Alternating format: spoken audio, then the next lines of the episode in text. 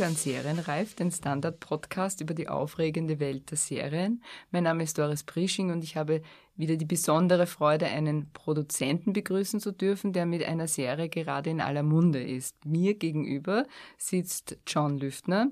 Er ist geschäftsführender Gesellschafter der Firma Superfilm. Das heißt, er produziert Filme und Serien und ist als solcher für einige der größten österreichischen Film- und Fernseherfolge verantwortlich, zum Beispiel Braunschlag, die Sendung Ode Namen, Aufschneider und viele andere mehr. Ich sage Hallo und ganz herzlich willkommen, John Lüftner. Vielen Dank, hallo. Hier und heute zu Gast ist John Lüftner, aber vor allem wegen der Serie M, eine Stadt sucht einen Mörder. Die Serie nach dem Drehbuch von Evi Rommen und David Schalko läuft im ORF, hat acht Folgen und ist sicher ein, kann man schon so sagen, Serienhighlight dieses noch recht jungen Serienjahres. Äh, vorweg, bevor wir in, den, äh, in die Materie eindringen, äh, zwei Hinweise. Erstens, äh, John Lüftner und ich kennen uns seit vielen, vielen Jahren, weswegen wir irgendwann einmal auch zum Du übergegangen sind und das behalten wir hier auch bei. Und äh, zweitens an dieser Stelle äh, ein dezenter Spoiler. Hinweis. Ich kann nämlich nicht garantieren, dass wir es schaffen, Details zu M der Serie unbesprochen zu lassen. Ich habe äh, zum Zeitpunkt äh, der Aufnahme fünf Folgen gesehen. Also wer nichts wissen will, schaltet jetzt ganz schnell weg und kommt nach getaner Sichtung ebenso schnell wieder zurück. Jetzt aber zurück zu uns, zu dir, zurück zu M. Die Serie, äh, um das noch äh, ein bisschen einzukreisen und falls es jemand nicht weiß, äh, folgt dem Film von Fritz Lang äh, aus dem Jahr 1931. Bei beiden geht es um einen Serienmörder, der es auf kleine Kinder abgesehen hat. Äh, man kann sagen, das ist das abscheulichste Verbrechen, das es gibt. Und dieser Film aus 1931 ist ebenso wie die Serie ein Abbild seiner Zeit oder versteht sich auch so. Da werden Kinder ermordet, die Eltern werden sofort verdächtigt, also jetzt in der Serie. Es geht um Kindesmissbrauch, die Ehe, kriselt, soziale Medien, Tratsch, Boshaftigkeit, Ausländerhass, Konflikte überall. Die Polizei äh, macht ihren Job äh, routiniert, aber ist hilflos und überfordert ähm, die Medien manipulieren, die Politik nützt die Stimmung für Machtinteressen aus, Bürokratismus, Herzlosigkeit, Sprachlosigkeit, Turbokapitalismus und eine brüllende Öffentlichkeit dazu. Wann habt ihr entdeckt, dass da so viel drinnen steckt in M? Ähm, ja, also ich denke mal, dass die, ähm, die Vorlage, die politische Dimension die ist, glaube ich, irgendwie die ist das Hauptthema. Wir befinden uns halt jetzt äh, gerade in einer relativ ähnlichen Zeit wie Fritz Lang damals 1931. Da war es irgendwie, ich will jetzt hier nicht, äh, ich will es nicht so dramatisch ausdrücken, aber am, am Vorabend irgendwie der faschistischen Machtergreifung ähm, hatte die Öffentlichkeit und hatte, hatte die Welt, in der das angesiedelt war, genau das gleiche Problem, das wir möglicherweise so ein bisschen heute auch wieder sehen. Ähm, äh, ich kann jetzt nur den Schalko zitieren, der jetzt in vielen, vielen Interviews gesagt hat, dass er halt vor fünf Jahren äh, das Stück mal wieder gesehen hat und äh, dann sich gedacht hat, ja, da steckt recht viel drin. Wir haben dann damals zum ersten Mal drüber gesprochen. Ich kenne ich kenn das Original irgendwie aus der Schulzeit. Ich kenne das aus dem Super 8 äh, Schulclub, äh, wo wir uns dann durchkämpfen mussten, sowohl durch die politische Dimension als auch durch die technischen Innovationen, die da drin stecken. Es ist ja der erste deutsche Tonfilm gewesen. Es ist ja so ein super Klassiker, der sich so ewig in diesem Cahiers du Cinema irgendwie hält als äh, sechstwichtigster Film der Filmgeschichte etc. Das heißt, äh, mir war er sehr, sehr vertraut ähm, und mir war auch ähm, die Kernthematik sehr vertraut. Und als der David damit dahergekommen ist, waren wir uns relativ schnell einig, man soll es mal versuchen und mal sehen, wie man sich äh, in Büchern, in Drehbüchern im Heute dieser, dieser Geschichte annähern kann. Also ich würde sagen, die, die, die Herangehensweise ähm, oder die erste Entscheidung, sich damit wieder zu beschäftigen, ist in etwa fünf Jahre alt. Und das beantwortet die Frage? Ja, ja das war ja, die Frage. Ja, ja. Okay. Ich kann die Frage nicht mehr erinnern. ist auch schon lange her. Na, ähm, äh, das, äh, das dritte Opfer von M ist Elsie Beckmann und damit steigt äh, der Film ein, damit steigt auch die Serie ein. Äh, und das Opfer davor ist in der Serie, heißt Leila Rahmani, glaube ich. Ja, ein Flüchtlingskind. Äh, genau, und da mhm. haben wir sozusagen ein sehr, sehr aktuelles Thema. Äh, war, war, war ich das bewusst, dass Sie da in so ein Nest reinstechen? Weil wir haben ja im Moment quasi auch dieses Thema mit den, äh, äh mit den weiblichen Opfern. Ähm, war euch das bewusst, dass ihr in so ein Nest einstechen würdet? Ähm, also er nimmt nicht nur Mädchen, ja, er nimmt auch Buben. Ja. Ich würde jetzt sagen, dieses, dieses äh, Femizid-Thema irgendwie war definitiv kein Thema in der ganzen mhm. Herangehensweise. Nein. Es geht einfach darum, dass man, dass man der Gesellschaft einen Spiegel vorhält, anlässlich dieses, wie du gesagt hast, der abscheulichsten Verbrechens überhaupt, dass jemand hinter den Kindern her ist. Und ähm, es sind jetzt, wie gesagt, nicht nur Mädchen, ähm, es sind nicht nur Flüchtlingskinder, die Ausrichtung, also die, ähm, M hat M hat ein äh, M hat ja eine Grund äh, hat eine Grundthematik. Dieser Serienmörder ähm, befreit die Kinder ja aus äh, ganz schlimmen Situationen. Ja, also in seiner Wahrnehmung ähm, rettet er die Kinder vor Schlimmerem, indem er sie einfach in eine idealere Welt überführt. Mhm.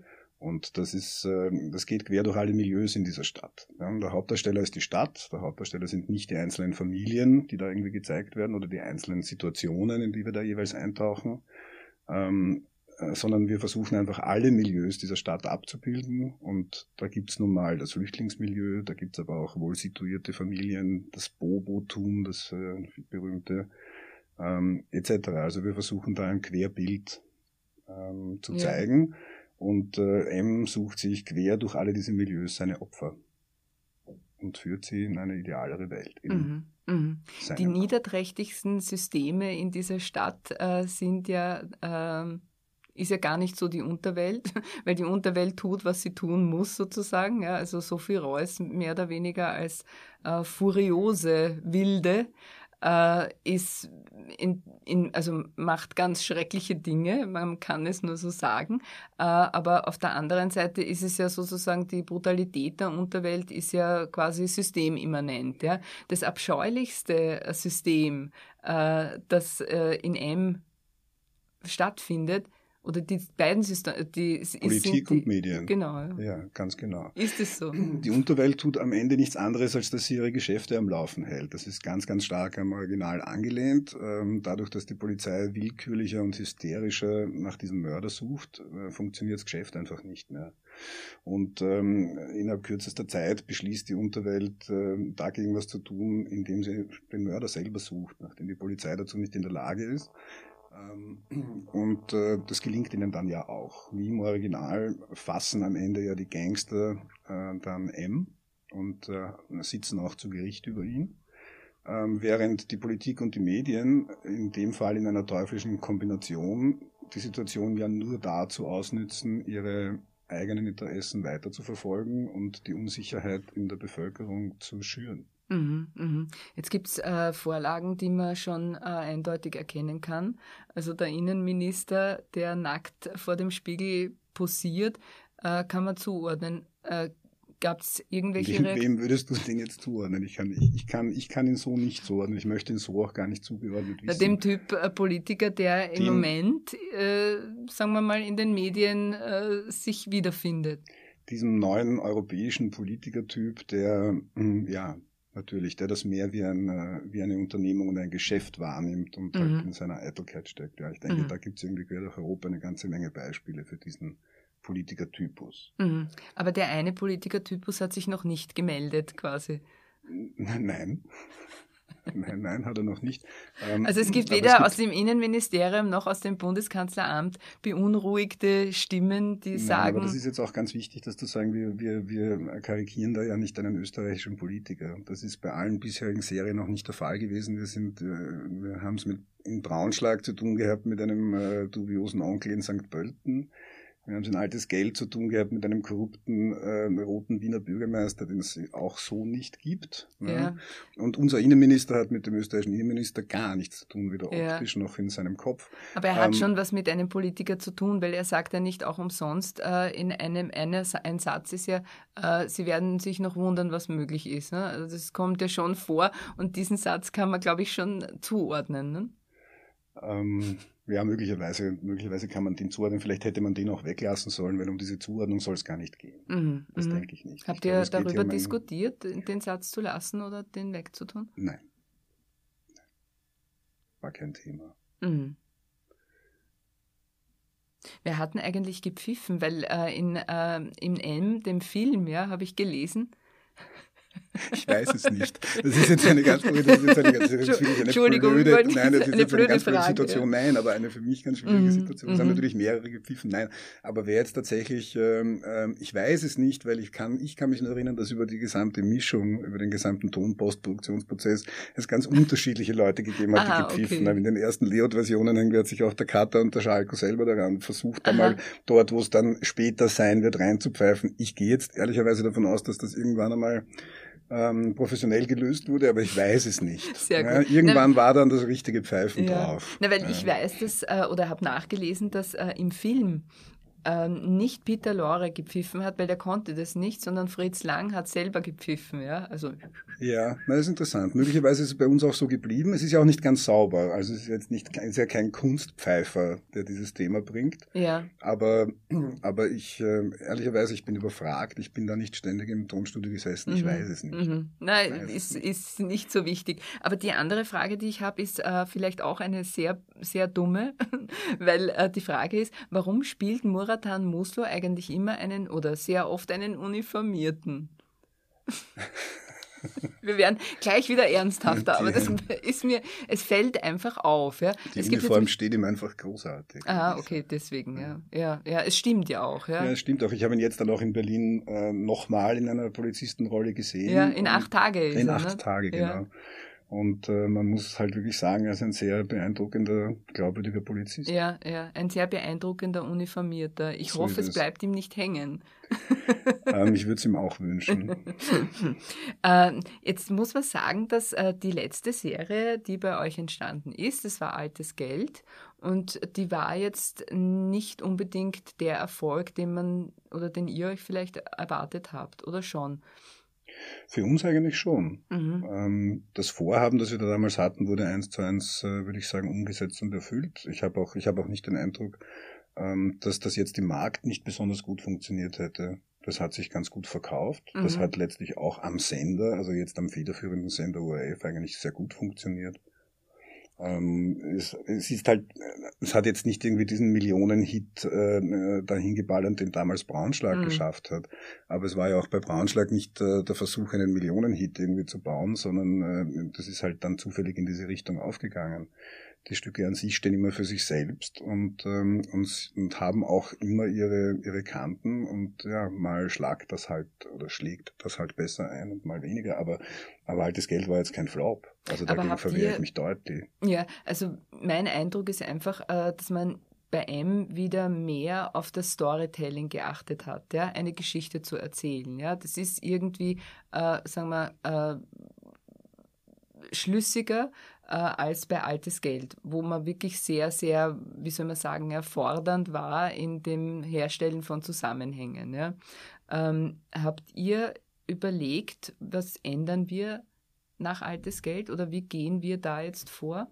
Ja, so wie du die Frage jetzt stellst, kann ich es eindeutig beantworten. Es gibt eigentlich eine sehr starke Parallele. Ähm, das, äh, erstens muss ich ehrlich sagen, das sind Fragen, die müsste man an den Autor stellen. Mhm. Ähm, ich bin natürlich in, in diesem Schreibprozess zwar der Erste, der diese Bücher lesen darf, Mhm. aber schreiben tut diese Bücher der David und im Falle von M halt äh, gemeinsam mit Evi Romain. Ähm, das Thema bei Altes Geld war, dass ähm, es in dieser Serie nur Arschlöcher gibt. Es gibt keinen einzigen guten. Und es ist natürlich ein bisschen schwierig, ähm, etwas äh, Serielles, Horizontales zu setzen, wo der Zuschauer jetzt äh, sich schwer tut, jemanden zu finden, mit dem er gerne mitgehen möchte. Und insofern gibt es eine starke Parallele, weil das ist in M genau das Gleiche. In M ist die, ist die prinzipielle Versuchsanordnung eine andere. Die Hauptdarstellerin soll die Stadt sein. Ja, das sticht hier keine Rolle besonders hervor. Und ähm, die sind alle ziemlich grauslich. Es gibt auch in dieser Serie Ja. keine guten, weder unter den Polizisten noch unter den Gangstern. Ähm, in diesen Milieus, die wir da abbilden, ähm, passieren Dinge, wie sie nun mal passieren, jeden Tag. Ähm, man tut sich auch dort sehr schwer, jetzt einen, einen Lead-Character zu finden, mit dem man da bis zum Ende durchgehen möchte. So gesehen sind sie sich eigentlich im Storytelling nicht unähnlich, aus meiner jetzt spontanen Überlegung. Mhm, stimmt eigentlich, ja. Ja. Ja, ja. Ähm, Vielleicht kannst du uns einige grundlegende Informationen geben, wie entsteht so ein Film, also von deiner Rolle, von deiner, von deinem Beruf sozusagen, von deinem Job, ja, eine Serie. Da kommt zuerst jemand mit der Idee, das ist ganz oft der David Schalko. Ja, das ist bei den seriellen Produktionen in der Regel ist das der David. Wir mhm. kennen uns halt auch schon wirklich seit Ewigkeiten. Wir haben einen sehr, sehr kurzen Draht im, im Abstimmen von Ideen, ob die was ob die was sein könnten, das uns beide irgendwie beschäftigt und wofür wir halt irgendwie bereit sind, jahrelang zu laufen. Ähm, Wenn es dem so ist, dann, also ich würde es jetzt an M deklinieren, weil das ist dann ein ganz gutes Beispiel. Ähm, also wenn wir uns mal prinzipiell darüber einig waren, was sehr schnell ging, dass man es mal versuchen könnte, war dort das Hauptproblem der Erwerb der Remake-Rechte. Also es musste geklärt werden, wer hat die eigentlich, ähm, in welchem Ausmaß braucht man die eigentlich, äh, wie weit will man zitieren, äh, den Originaltitel führen etc.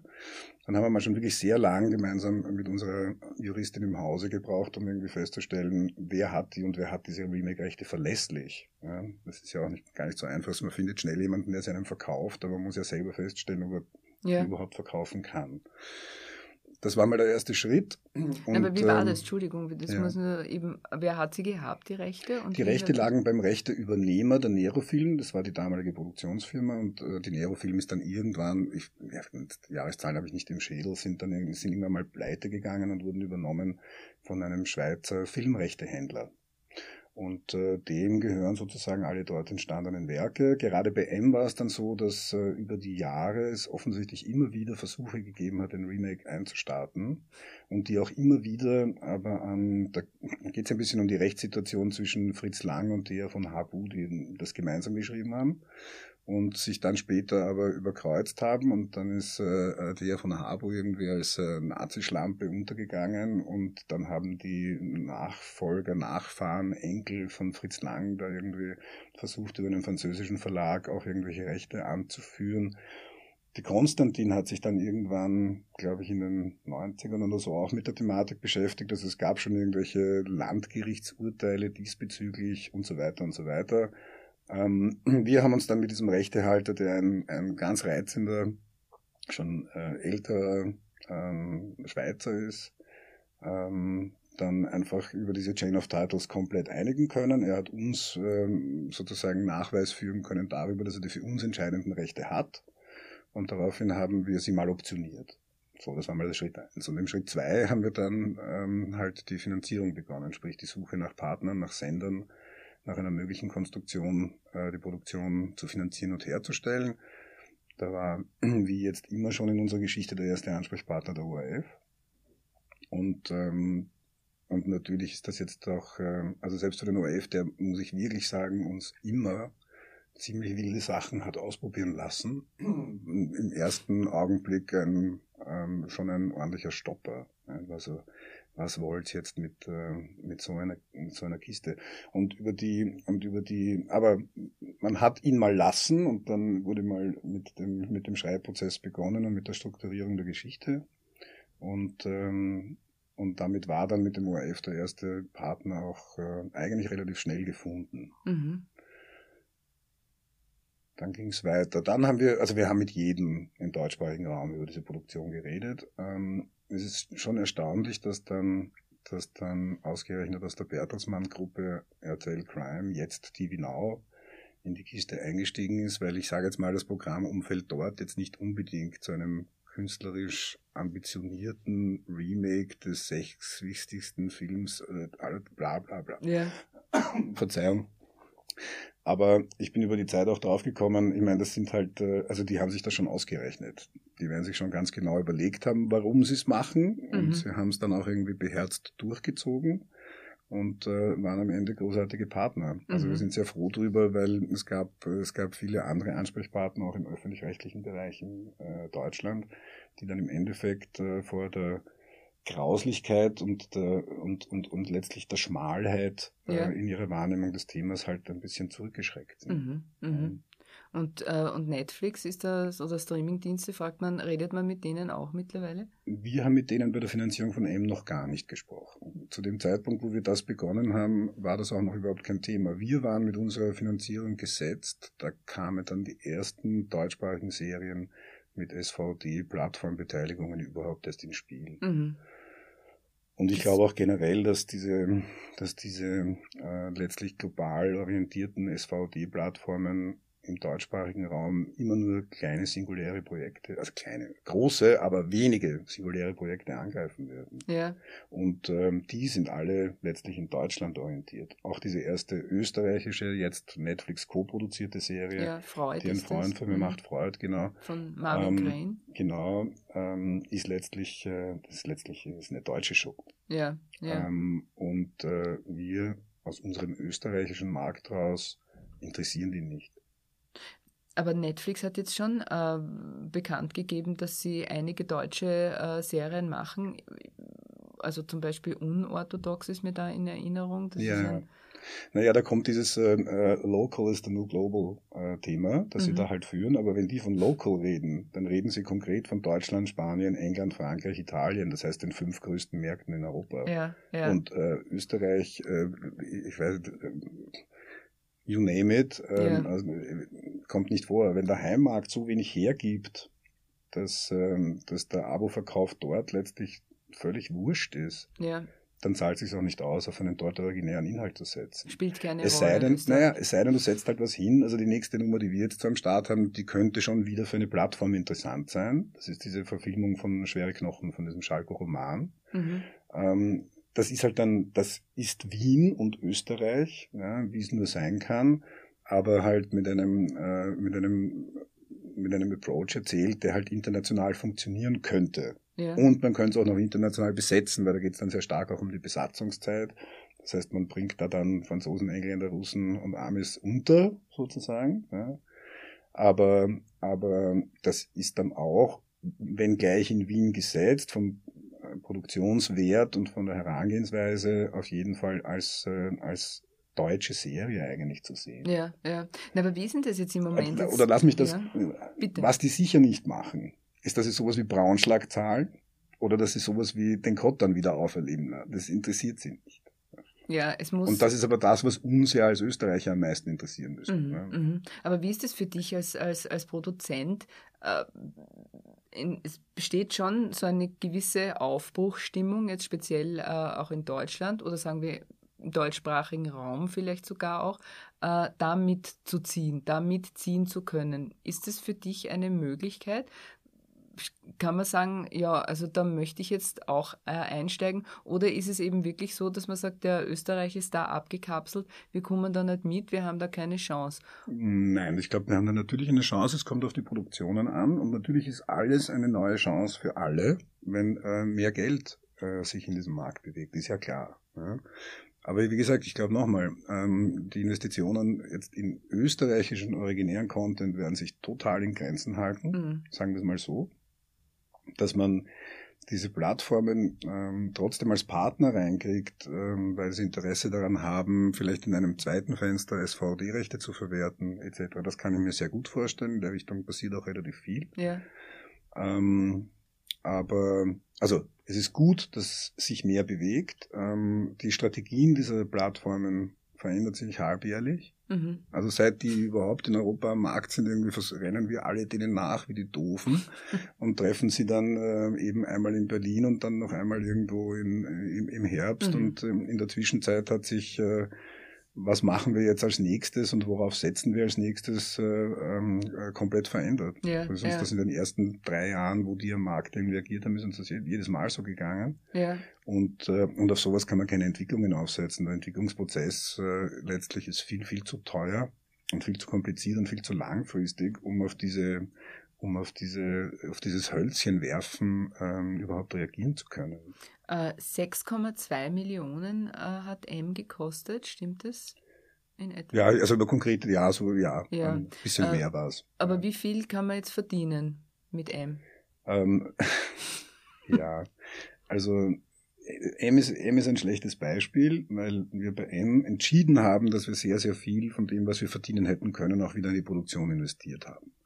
Und ähm, das hat sich im Endeffekt auch äh, wieder ausgezahlt, weil jetzt haben wir dort, jetzt haben wir zum ersten Mal mit einem österreichischen Programm so einen äh, Berlinale Series Start hingekriegt.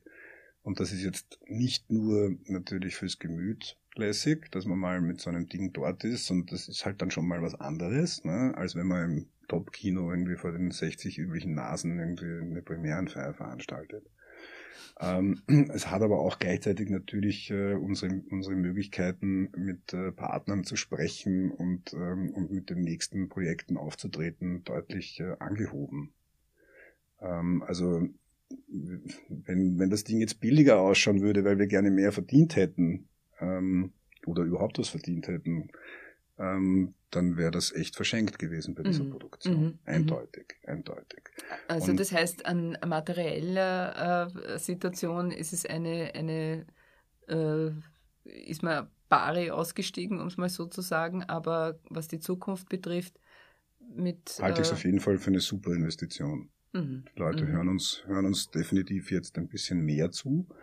Und zwar gerade deshalb, weil auch der Production Value sitzt. Ja, also man muss ja den Leuten auch dann mal zutrauen, dass sie sowas überhaupt herstellen können. Wenn man jetzt über diesen internationalen Vergleich spricht und darüber, äh, wie schauen diese ganzen Serien, die uns da überschwemmen, alle aus, ähm, da, da muss man, so, da muss man sozusagen den Schrauben schon ein bisschen höher reindrehen als, äh, als bei einer relativ günstigen äh, österreichischen Serie. Die Frage, die du mehr oder weniger angestoßen hast und sagst, äh, mit M äh, ist nicht so, Geld, so viel Geld äh, verdient worden.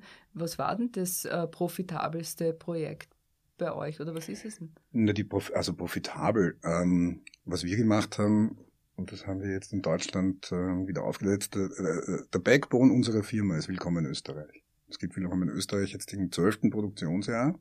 Es ist auch das, womit äh, ich mich am allermeisten beschäftige. Hätten wir diese Show nicht und hätten wir Dirk Stermann und Christoph Grissemann nicht, dann könnten wir uns all unsere lustigen Überlegungen aufzeichnen. Fakt. Und ähm, das war damals die Strategie mit einer, mit einer wöchentlichen Show, sich so frei zu spielen, dass die Miete gezahlt ist und dass man mit allen anderen Geschichten beweglich bleibt. Und äh, genau die gleiche Situation haben wir versucht in München herzustellen, was uns dort jetzt glücklicherweise auch geglückt ist. Dort haben wir jetzt ebenfalls eine wöchentliche Late-Night-Show mit Hannes Ringelstädter, die dort die Miete bezahlt und die es uns ermöglicht, dass wir dort jetzt ein bisschen beweglicher werden und mal sehen, ähm, wer sich dort sonst noch so für unsere Ideen interessiert. Und da entstehen dann eben auch die ersten Sachen. Aber generell glaube ich, dass dass, ein, dass die meisten Leute einen extremen Irrglauben aussitzen, wenn sie glauben, dass, äh, dass wir Geld drucken bei Film und Fernsehen. Es ja, ist eigentlich eine, nein, tatsächlich ist das so. Also natürlich, äh, natürlich ist viel Geld in diesem, in diesem Business irgendwie in Bewegung. Aber ich sehe das bei uns und ich sehe das auch bei allen Kolleginnen und Kollegen in der österreichischen Produzentenschaft. Also ich sehe dort keine Ferraris herumstehen. Was müsste passieren, damit Ferraris herumstehen? Es muss gar nicht passieren, weil das sind alles keine, das sind alles keine Leute, die es wegen der Kohle machen. Ich kenne da keinen, der es wegen der Kohle macht. Dazu ist das viel zu aufwendig und viel zu riskant. Es ist auch vor allem ein extrem riskantes Geschäft. Aber es wäre ja nett, wenn es Kohle auch bringen würde, ne? Ja, mei, ähm, aber das ist dieses Warten auf den Welthit, ähm, damit kann man auch in Pension gehen, ohne Welthit. Ist mein Gefühl, also zumindest, es bleibt ja einem ja eh nichts anderes über. Was soll man denn jetzt tun? Also wir werden nicht umsatteln im vierten Bildungsweg. Na, aber ist es nicht so, wenn man jetzt mhm. eben eine äh, Serie, ich weiß nicht wie Braunschlag, die eben in verschiedenen deutschen äh, Programmen gezeigt wird oder äh, altes Geld, das in verschiedene Länder verkauft wird, die, Rech die Rechte, äh, das sind Peanuts, oder wie? Das sind das? nicht Peanuts, das ist auch total okay. Es ist auch super. Ich, äh, ich, ich erzähle immer gerne von Aufschneider. Das war irgendwie das erste größere Fernsehstück, das wir mit, äh, mit dem Josef Hader gemacht haben. Ähm, jedes Jahr nach Weihnachten kommt vom DVD-Vertrieb eine kleine Abrechnung rein, weil wir doch wieder so und so viele DVDs und äh, Blu-rays äh, von Aufschneider abgesetzt haben. Und äh, das ist schon cool. Mhm. Aber, aber wenn wir damit kalkulieren würden, also wir könnten damit die nächste Entwicklung nicht finanzieren. Aber die Rechte, wie ist das jetzt überhaupt, wenn man mit dem ORF zusammenarbeitet? Äh, das ist ganz unterschiedlich. Das ja. kommt, es gibt ganz unterschiedliche Konstruktionen. Es gibt tatsächlich immer noch die reine Auftragsproduktion, in der der ORF ein, ein Stück ähm, äh, kauft und alle Rechte für alle Zeiten und alle Medien erwirbt. Und immer häufiger, vor allem bei äh, größeren, teureren Produktionen, werden halt Co-Produktionen gesucht, ähm, wo der ORF dann die für ihn tatsächlich notwendigen Rechte erwirbt, gerne als federführender Sender ähm, äh, oben aufsitzt. So jetzt ja auch bei M, also als Hauptfinanzierer der ORF drin. Ähm, aber dafür letztlich nur die Free-TV-Rechte für Österreich braucht und erwirbt und wir dann andere Partner eben reinholen, die, äh, mit denen wir die Finanzierung schließen. Und das ist eine Entwicklung, die aber für euch auch äh, tragbar und okay ist. Absolut, natürlich, natürlich. Vor allem der Vorteil am Ende aller Tage ist, ähm, der Vorteil für uns ist, dass wir Rechte halten und dass eben diese Katalogsituation, wie ich sie jetzt beim Aufschneider beschrieben habe, ähm, halt äh, dann funktioniert. Bei euch bleibt ja, genau, sozusagen. Genau. Genau. Mhm. Eindeutig. Hab, habt ihr eigentlich Schwierigkeiten gehabt, eine, eine, den Darsteller für den Kindermörder zu finden? Ähm, Jetzt sagen wir halt nicht, wer es ist, ja? Nein, wir sagen nicht, wer es ist, aber das, nein, also ich, ähm, der ganze Castingprozess, den hat der David äh, vollständig mit der Eva Roth irgendwie gefilmt. Ich habe dann im Endeffekt, ähm, ähm, also das war, das war überhaupt nicht schwierig. Das ist eher schwierig, dass, äh, muss nicht das spoilern. Also der Udo Kier ist es nicht, der hätte ihn wahnsinnig gern gespielt. ähm, ähm, aber er war der, enttäuscht. der war sehr an, enttäuscht oder? und dem musste dann eigens eine im Original nicht vorhandene Rolle geschrieben werden, damit er trotzdem irgendwie in der Show vorkommt, weil ihm der David auch schon im Wort war. Mhm. Nein, also ähm, nein, das ist, das ist eine, eine total interessante Rolle. Ja, der, ähm, warum, ja. Also das ist für, glaube ich, für keinen Kollegen ja schwierig, äh, sich, äh, sich dem zu nähern oder das machen zu wollen. Naja, und jetzt sagst du uns vielleicht noch dein eigenes Serienkonsumverhalten. Na, das hat sich, das hat sich stark, das, das verändert sich ständig. Das muss ich wirklich sagen. Ähm, dadurch, wir haben jetzt irgendwie seit, wir haben jetzt seit drei Jahren noch ein, äh, eine Tochterfirma in München. Ähm, und dadurch sitze ich jetzt sehr viel im Zug und, ähm, und dadurch habe ich überhaupt erst wieder begonnen, äh, wirklich äh, Binge zu schauen. Ich habe ich hab ansonsten bei den, bei den meisten Serien habe ich mir die erste Folge angesehen, weil man muss mitreden können. Man sitzt dann in irgendwelchen Besprechungen und jeder zitiert dann irgendwas aus anderen Serien. Und wenn man überhaupt keinen Schimmer hat, wovon die reden, das geht nicht. Ne? Also schaut man sich halt dann die erste an, vielleicht noch die zweite und dann verabschiedet man sich teilweise schweren Herzens äh, aus der Serie, um einfach sich das nächste Ding anzuschauen. Und ähm, jetzt aber gerade durch diese ausgedehnten Bahnreisen habe ich mir dann zum ersten Mal auch wieder ähm, mehr Folgen von Serien angeschaut. Ähm, ich, äh, ich tue mir persönlich sehr schwer damit, dass man eigentlich, ähm, dass man eigentlich nicht leicht das findet, was einem taugt. Ja. Ich finde das wirklich das Hauptproblem. Ich glaube auch, dass das das Hauptproblem ist, dass diese Plattformen haben werden. Also vor allem alle Plattformen außer Amazon, weil bei Amazon findet man ja alles. Das ist irgendwie okay. Mhm. Ja? Also da ist man ja nicht auf dieses äh, Seriengedöns irgendwie auch reduziert. Dort kann man sich ja auch irgendwie Sachen suchen, die man dann, also okay, wenn ich jetzt meiner Tochter was zeigen will, was mir vor 20 Jahren getaugt hat, finde ich es irgendwie nur dort, sonst finde ich es nirgends. Ähm, aber, aber, aber alleine auf Netflix äh, jetzt das zu finden, also diese, die, die ich weiß gar nicht, ich kenne wahnsinnig viele Leute, die mir erklärt haben, dass sie im letzten halben Jahr irgendwie verzweifelt versucht haben, ihr Profil dort zu löschen, weil alles, was sie dort angeboten bekommen im Sinne von äh, Leute, die sich das angeschaut haben, mochten auch das äh, überhaupt nicht mehr den Geschmack Der Fluch des haben. Algorithmus ist genau, das. Genau, weil wer will sich schon dauernd das Gleiche anschauen. Ja. Äh, und was hast du zuletzt angeschaut? Homecoming zum Beispiel habe ich vor kurzem gesehen. Fand ich cool, weil ich auch die Julia Roberts mag. Ähm, ja, was habe ich in letzter Zeit gesehen?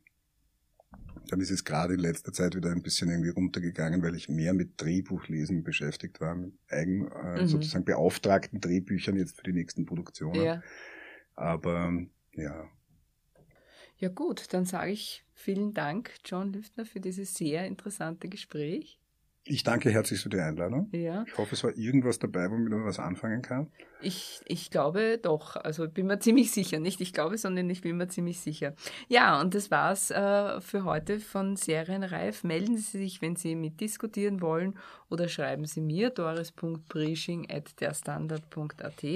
Den Standard Serienreif Podcast finden Sie äh, auch auf Spotify und iTunes.